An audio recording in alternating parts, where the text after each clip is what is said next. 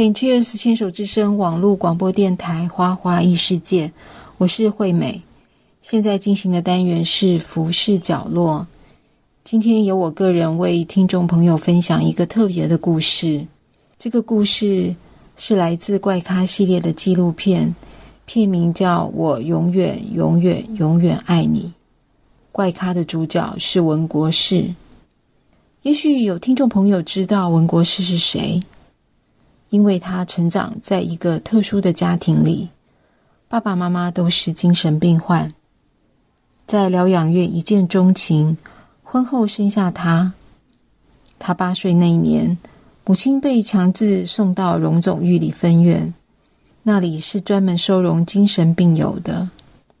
随后，他的父亲因为担心有一天，会控制不住自己，铸下杀人大祸，而自愿到那里安养。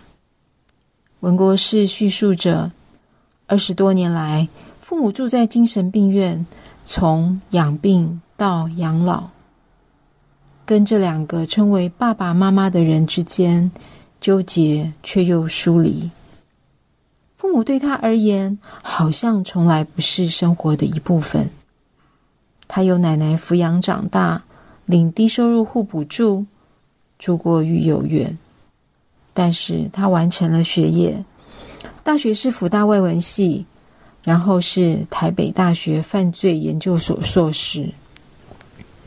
他的成长过程，因他的父母都是视觉失调的患者，经常受到不平等的对待，而父母发病的阴影，时不时的在他脑海中浮现。而常陷于自己会不会发病的恐惧之中，在他长大的历程更是千难万难。住的社区里，他觉得无地自容。只要听到有人开心的唱一首“世上只有妈妈好”的儿歌，他就会倍感孤独，觉得自己就是一个格格不入的怪胎，在同侪里饱受排挤。又深感自卑，在学校里被大人标签为问题学生，因为没有存在感和自我价值的肯定，走了一段荒唐的路。但他是幸运的，他也曾这么说过。虽然父母缺席了他成长的岁月，但是还是有陪伴他的奶奶，支持他、接纳他的朋友。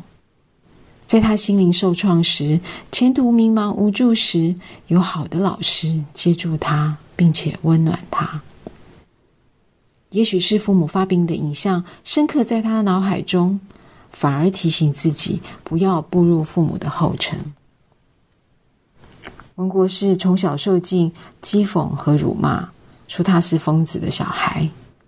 而今他说：“我要超越我的出生。”活出自己的名字。是啊，原生家庭的烙印也许会永远在他的生命里挥之不去，但他却可以勇敢的走出自己的道路，甚至关怀这个社会。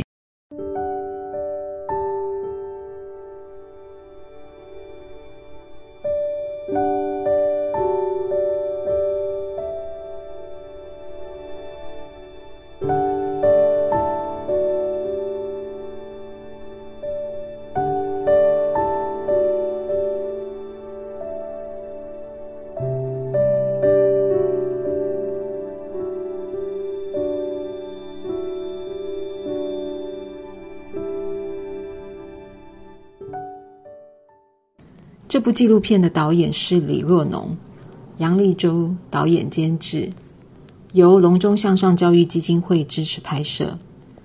主角文国士，大家都叫他果果老师。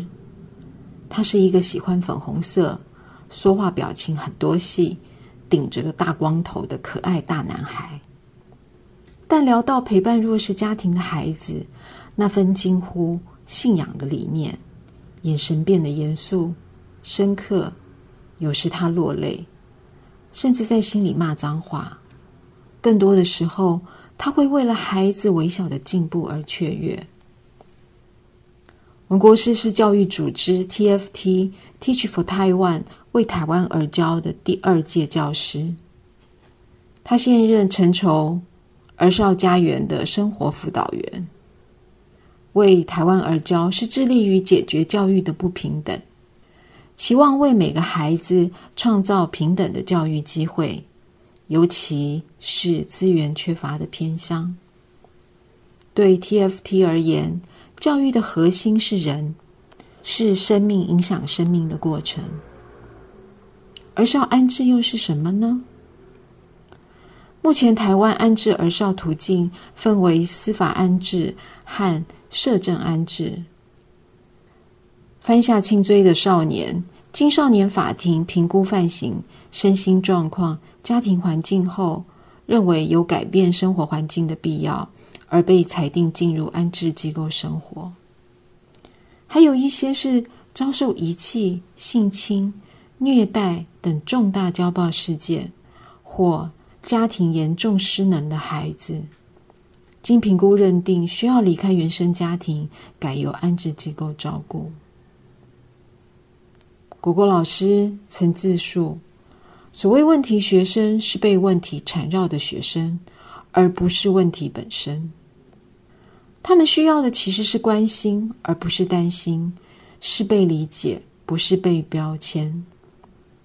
曾经是问题学生的果果老师，以温柔的身教和耐心来影响这些学生，如同他曾经遇到的老师，也在他彷徨无助和脆弱时拉他一把，并接住他。文国师的著作《走过爱的蛮荒》里有一句话这样说：“写下轻生的故事，像是用双氧水洗伤口一样。”灼热而痛苦，但疗愈从此开始。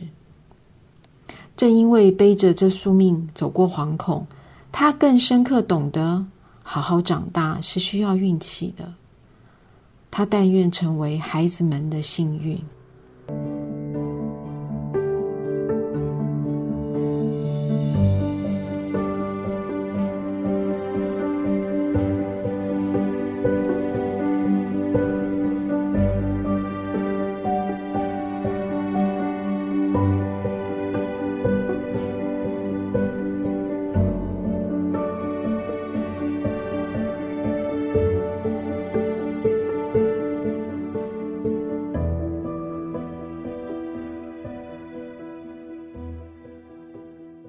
TFT 创办人在魏文国师的著作《走过爱的蛮荒》的推荐序里写着：“期盼他的故事让我们看见一些希望，在错综复杂的教育与社会问题中，解方其实很困难，但也很简单，就是无条件的爱，温柔而坚定的陪伴，即使在悬崖边的孩子。”也能因此找到自己生命的力量与光。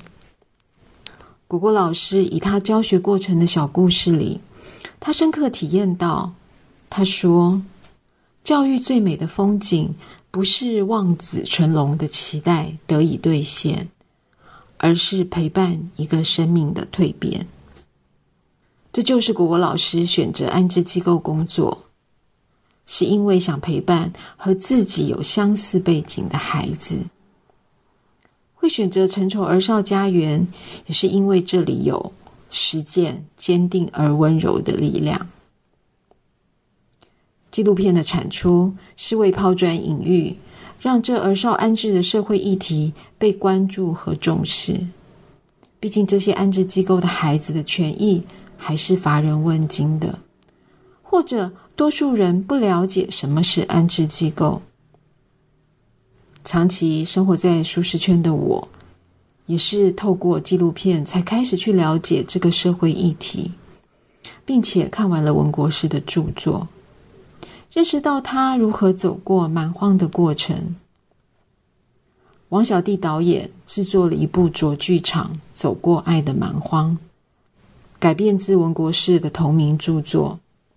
以六集的内容描绘出台湾偏乡教育老师的困难度，社会对精神病的污名化，从弱势家庭到安置机构的过程，学校和外界对机构儿少的歧视，孩子彼此间的冲突。这么多的问题，每天每天都在家园里真实的上演着。听众朋友可以透过影音平台观看这部迷你剧，希望透过语音和影像的传播，让更多人了解，在社会的某个角落，有更多需要的帮助的人和事。期待这部纪录片跟教育现场结合和宣导后，能得到更多的回响和回馈。今天浮世角落的故事。就分享到这里，感谢听众朋友收听。